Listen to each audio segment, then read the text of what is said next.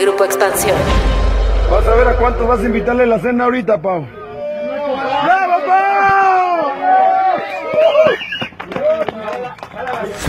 Expansión presenta 19S. Un recuento de historias a cinco años del día que nos cambió. Llévala hacia ti, Memo, a espaldas para la camilla, güey, para que la camilla. ¡Denle espacio al personal médico! ¡Denle espacio al personal médico! El sismo del 19S de 2017 dejó una estela de daños en varios estados del país, solo equiparable a la ocurrida en 1985. Pero a diferencia de hace 32 años, las redes sociales fueron un escaparate en tiempo real de la devastación. Sigue temblando, ok, estamos en la técnica 113, es la 1.16, sí, de la tarde. Estamos en prácticas de laboratorio. Hoy estamos en 19 de septiembre del 2017. No, voy a subir a YouTube, güey, no mames. Las imágenes en los teléfonos y monitores y más tarde en la televisión mostraban la fuerza con la que los edificios se sacudían y otros se desplomaban.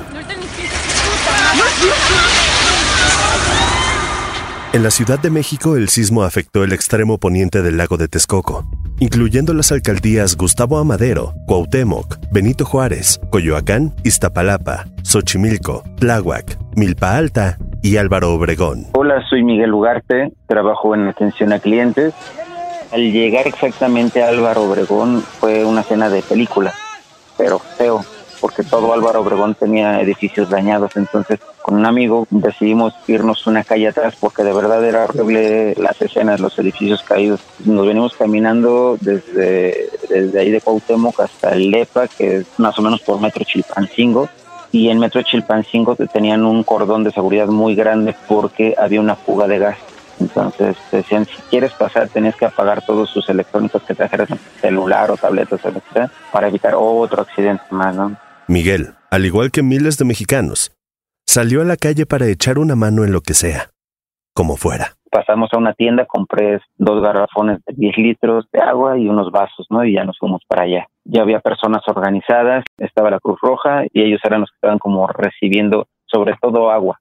Estaban las filas eh, de personas ayudando a sacar el escombro se hizo la cadena como para las cosas más grandes o pasar cubetas de escombro. Conforme avanzó el día y la remoción de escombros, Miguel y el resto del país se familiarizó con una seña que se convirtió en un símbolo. Empezaron en ese momento clásico de a levantar las manos para el silencio y rescataron a una persona de ahí. ¡Silencio! El puño en alto. Guardar silencio para escuchar a posibles sobrevivientes. El puño en alto como signo de esperanza. ¡Silencio! ¡Silencio! ¡Silencio, por favor! Estuvimos como dos horas y después nos indican que retrocediéramos porque estaba empezando a llegar equipo pesado, entonces las vibraciones podrían generar que algo colapsara y además de que ya venía el ejército con el plan de emergencia, que es el famoso DN3, ¿no? Que ellos iban a ser los que iban a organizar y que iban a estar haciendo los, movimientos. De hecho, hasta descargamos una aplicación que es como de un radio de teorías de onda corte para estar reportando, ¿no? Pero la gente al comienzo respondió de una forma impresionante. De verdad daban ganas de llorar, de ver cómo la gente estaba ahí en friega. Era una postal impresionante, un chavo sin una pierna cargando escombro. De primera intención fue eh, a seguir ayudando a la remoción de escombro. Tú veías las imágenes y de verdad eran, eran desgarradoras el hecho de llegar a un edificio colapsado totalmente y que te pase por la cabeza decir, güey, a lo mejor hay una persona ahí o hay más personas. Ya no es el tiene que salir con vida, es tenemos que, ¿no? Te empiezas a involucrar de una forma muy cabrona. Oficialmente es la última persona que teníamos reportada. Los invito a que den un fuerte aplauso a su esfuerzo y a mi trabajo. De acuerdo con cifras oficiales, 369 personas murieron a consecuencia del sismo. La Ciudad de México fue la más afectada con 228 víctimas. Le sigue Morelos con 74, Puebla con 45, el Estado de México con 15, Guerrero con 6 y una persona en Oaxaca. Cuando me cayó el 20 y recordé todas las historias que me contaba mi mamá sobre el sismo del 85, fue cuando pasé por el multifamiliar de Tlalpan, un edificio que veía todos los días y que simplemente ya no estaba. Y sin duda, algo que no se me va a olvidar, escuchar a toda la gente estar gritando, apoyando en diferentes situaciones y el silencio que se hacía cuando todos alzábamos el puño porque había, se había encontrado a una de las víctimas con vida y cómo estallaba toda la gente cuando decían hay una persona con vida y ya la rescataron. Sin duda, ese grito es uno de los que no voy a olvidar. Soy el cabo de infantería, Martín Moctezuma Luis Hernández. A la una de la tarde con 14 minutos era la hora del comedor en el batallón. Fue algo muy estremecedor y pues con bastante pánico. Los comandantes nos decían que mantuviéramos la calma. Empezamos a salir de la puerta de atrás del comedor para irnos a la explanada, a un área un poco más despejada. Ya ve que el riesgo de que si llega a colapsar alguna estructura. Fuimos todo el batallón, o sea, llegamos todos, no fui el único. Salió todo el batallón en conjunto con vehículos, este, de material, palas, picos para prestarle la ayuda al pueblo. Martín estaba en Jojutla, Morelos, una comunidad a la que el sismo golpeó con severidad. Su mente, sin embargo, estaba lejos de ahí, en su natal Juchitán. Era algo bastante mm, complicado, ¿no? Porque estar al pendiente de mi familia, el 7 de septiembre de ese mismo año, del 2017, pues Juchitán fue devastado por un sismo de 8.2 grados. Entonces, pues yo me encontraba un poquito preocupado por la situación que estaba viviendo mi familia. Bajamos a esa área en la que tuve mi participación en la colaboración con los vecinos y demás compañeros en el rescate de la niña y de, de la madre. Madre e hija estaban bajo los escombros de un edificio y Martín y el resto de los rescatistas hicieron todo para sacarlos. Fue un momento bastante, bastante triste, bastante emotivo porque una experiencia que la verdad, pues como seres humanos, pues recaemos, ¿no? Recaemos a la tristeza de un padre desconsolado, de una familia que está llorando, que está triste. Entonces, pues fue una experiencia bastante triste el ver el cuerpo de una, de una bebé, de una bebita en los brazos de su madre. Ya se imaginarán, ¿no? La situación, ver a la gente preocupada, llorando, los gritos del padre, o sea, me mantuve un buen tiempo tratando de aguantarme el, llanto, tratando de, asimilar las cosas, pero como te comprenderá, pues es algo bastante complicado, ¿no? O sea, ver esa situación, ver la, la magnitud del desastre, ver gente llorando, escuchar gritos, y pues no me pude contener, realmente esa es la verdad, no me pude contener, mis compañeros me trataban de tranquilizar y pues yo les decía que, que estaba tranquilo, ¿no? Pero pues por dentro ya mis lágrimas ya no pudieron más y no me pude contener. Una foto que le dio la vuelta al mundo. Martín, con su uniforme verde olivo y distintivo del operativo DN3, lloraba desconsolado, al tiempo que dos rescatistas lo sostenían por la espalda. Nuestro deslizamiento es arduo, es duro, es bastante difícil, pero pues la verdad, pues todos somos seres humanos. Somos pueblo, salimos del pueblo y pues una vez ingresando aquí al ejército te inculcan muchas cosas, pero eso no, no te abstiene a ignorar tus sentimientos.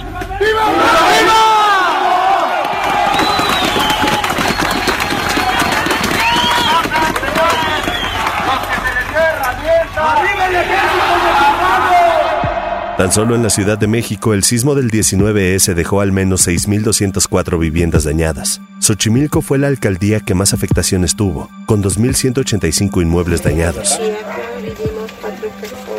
El entonces jefe de gobierno capitalino Miguel Ángel Mancera dijo que en la capital del país se produjeron 44 puntos con derrumbes o colapsos. En nueve de esos edificios, la Procuraduría de la Ciudad de México investigó homicidio culposo por posibles irregularidades de la construcción. He firmado la declaratoria de emergencia de la Ciudad de México. Esta declaratoria de emergencia tiene varios puntos importantes. Uno de ellos es que me permite activar el fondo de apoyo para emergencias de la ciudad.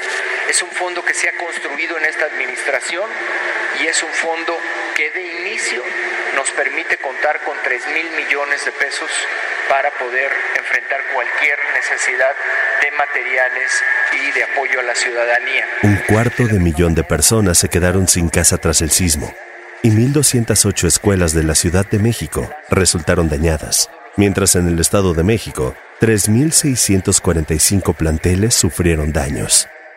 En las horas posteriores al sismo, otro reto se hizo presente, la desinformación. ¡Ayúdenos a hacer una fila para el escombro! ¡A ver! ¿Quién nos va ayudar? A ver, aquí, señores.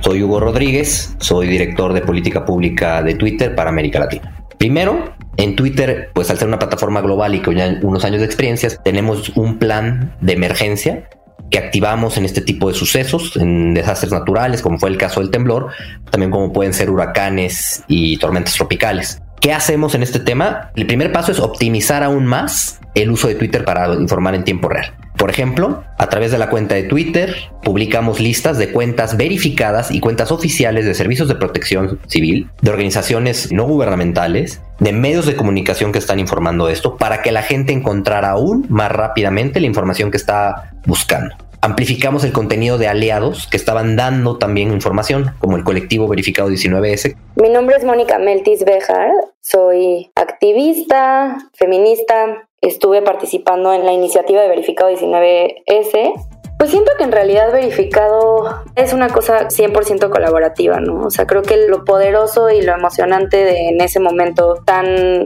fuerte para todas y para todos fue poder congregarnos a partir de la intención de apoyar verificado en realidad, o sea, como empezó fue a partir de un montón de individuos, todo mundo tenía ganas de ayudar, ¿no? Teníamos mucha necesidad de hacer algo. Y pues básicamente empezamos cada quien a hacer mapas, cada quien a hablar con amigues, cada quien a cruzar información en chats. Eso fue el mero día del temblor. Creo que una diferencia enorme entre el temblor de hace cinco años y el temblor del 85 es que en este caso había muchísima información en tiempo real que había que sistematizar y que había que actualizar todo el tiempo, ¿no? Porque la información corría tan rápido y se compartía tan rápido que muchas veces alguien ponía en redes o en medios decía como necesitamos muchísima agua en Repsamen, ¿no? Y cuando llegabas la gente se había volcado con miles de litros de agua y entonces ya no necesitabas agua y entonces necesitabas ahora una máquina para romper el concreto, ¿no? Y entonces esa necesidad como de estar actualizando la información, pero sobre todo verificando en terreno que ya se tuvieran esas necesidades satisfechas y que ahora hay unas nuevas. Los colectivos de verificación de información se convirtieron en un aliado clave de los ciudadanos, pues ayudaron a filtrar el ruido y los datos erróneos en un momento de confusión. Yo creo que este es un tema que nos debe de llenar de orgullo a todos los mexicanos. La solidaridad que vimos todos esos días es de celebrarse. Verificado era un colectivo de organizaciones de la sociedad civil, de voluntarios, incluso porque eran representantes de algunas organizaciones y luego ya se articularon más como un movimiento. No fue una iniciativa de Twitter, hay que ser claro, fue una iniciativa de la sociedad civil que utilizó Twitter. Y en conversaciones con ellos, la razón por la que utilizaron Twitter es porque vieron que era la plataforma que por su movimiento en tiempo real, por cómo funcionan las tendencias, por ser lo que está pasando, era idónea para ellos para coordinar los esfuerzos de ayuda. Es importante que los recursos que nos den sea información que pueda ser verificada y verificable.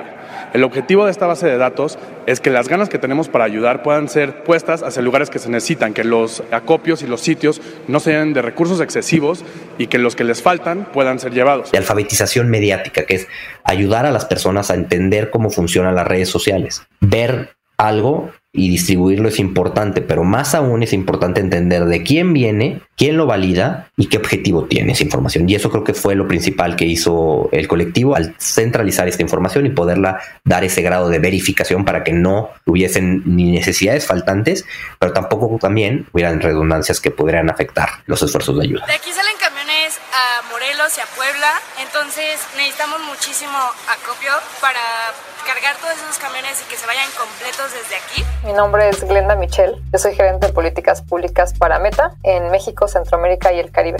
Durante el sismo de 2017 registramos más de 10.000 publicaciones en nuestra funcionalidad de ayuda comunitaria, que es justamente una función que se activa en este tipo de casos de emergencia y que permite que las personas puedan ofrecer o buscar ayuda durante estas crisis o desastres naturales. También en nuestra plataforma de mensajería privada, que es WhatsApp, vimos cómo la cantidad de mensajes se duplicó de un día para otro prácticamente y cómo la cantidad de llamadas en esta plataforma aumentó 10 veces un día después del sismo, ¿no? lo cual hace evidente la necesidad de las personas de mantenerse comunicadas.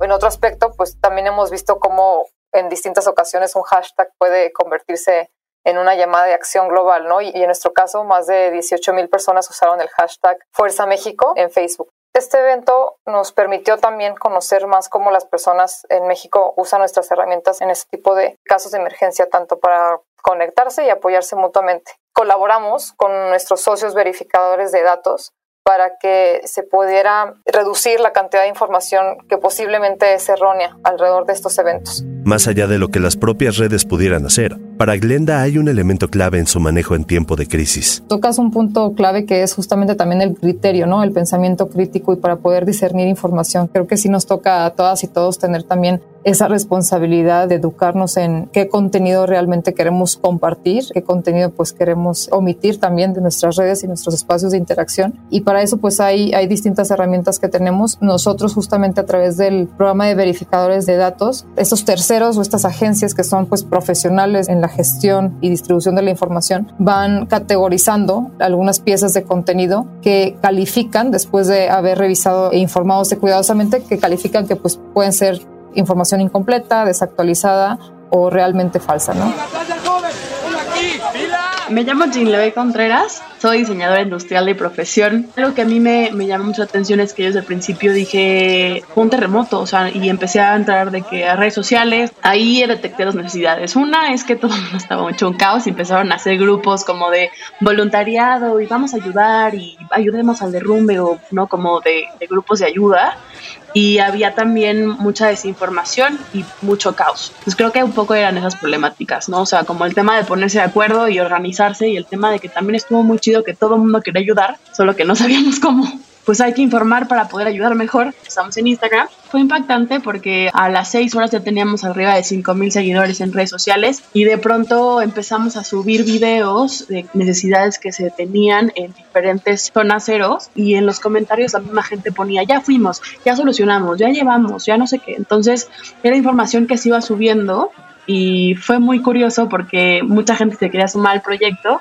y terminamos siendo un grupo como de 20 chavos en toda la, en toda la ciudad con un mapa y puntos y organizaciones muy, muy cañonas, ¿no? Teníamos 20 años y se hizo increíble. La verdad es que se necesitaba ese, ese apoyo, ese liderazgo, ese, esa información y básicamente pues pudimos eh, cubrir una necesidad que en ese momento era como muy latente.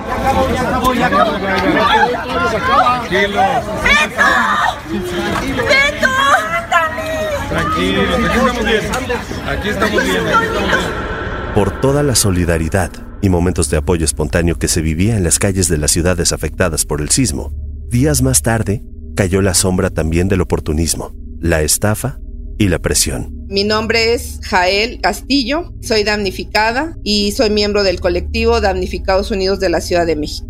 Y pues estoy todavía sin regresar a casa a cinco años del sismo desde el día, pues sería el segundo día o tercer día del sismo, nos empezamos a reunir los vecinos de mi edificio. Una de mis vecinas, pues tiene un hermano ingeniero que tiene una posición importante en la industria de la construcción porque él es el presidente de la Cámara de la Construcción o algo así. su apellido es Rojas, ahorita no recuerdo su nombre. Entonces, eh, pues ante todo el shock, todo el descontrol, se acerca este señor y lo primero que nos empieza a decir, ¿cómo verías tu edificio nuevo? ¿No te gustaría ver tu edificio nuevo? Es difícil eh, que ante una situación tan dolorosa como es perder tu casa, se empiecen a acercar las personas y, y ver cómo hacen un negocio. Este señor, te digo, nos decía eso de cómo ves tu edificio, cómo lo verías nuevo, con elevador nuevo, en fin. Yo la verdad no tenía cabeza porque pues había salido de, de mi departamento a casa de familiares y, bueno, pues yo no pensaba en nada de eso. Entonces si empiezas a tener el acecho de ese tipo de personas que pues lo único que ven es hacer el negocio. El departamento de Jael estaba en Alfonso Reyes 188, Colonia Hipódromo. Se trata de una zona de alta plusvalía en la Ciudad de México, con un potencial comercial sumamente alto. Empezaron las presiones, eh, sobre todo diciéndonos que si, pues si no podíamos, que si no teníamos dinero para pagar la reconstrucción, pues que lo vendiéramos.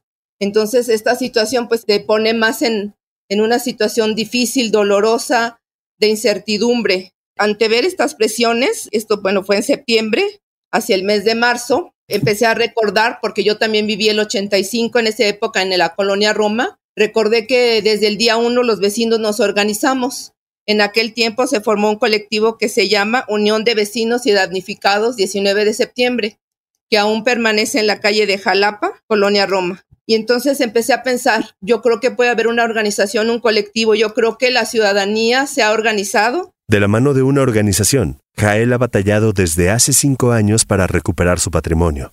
Ha recibido ayuda del gobierno de la Ciudad de México para el pago de rentas, pero sigue en el limbo y sin su hogar. Te empiezas a sentir desprotegido. ¿Qué va a pasar con todo tu trabajo de más de 20 años?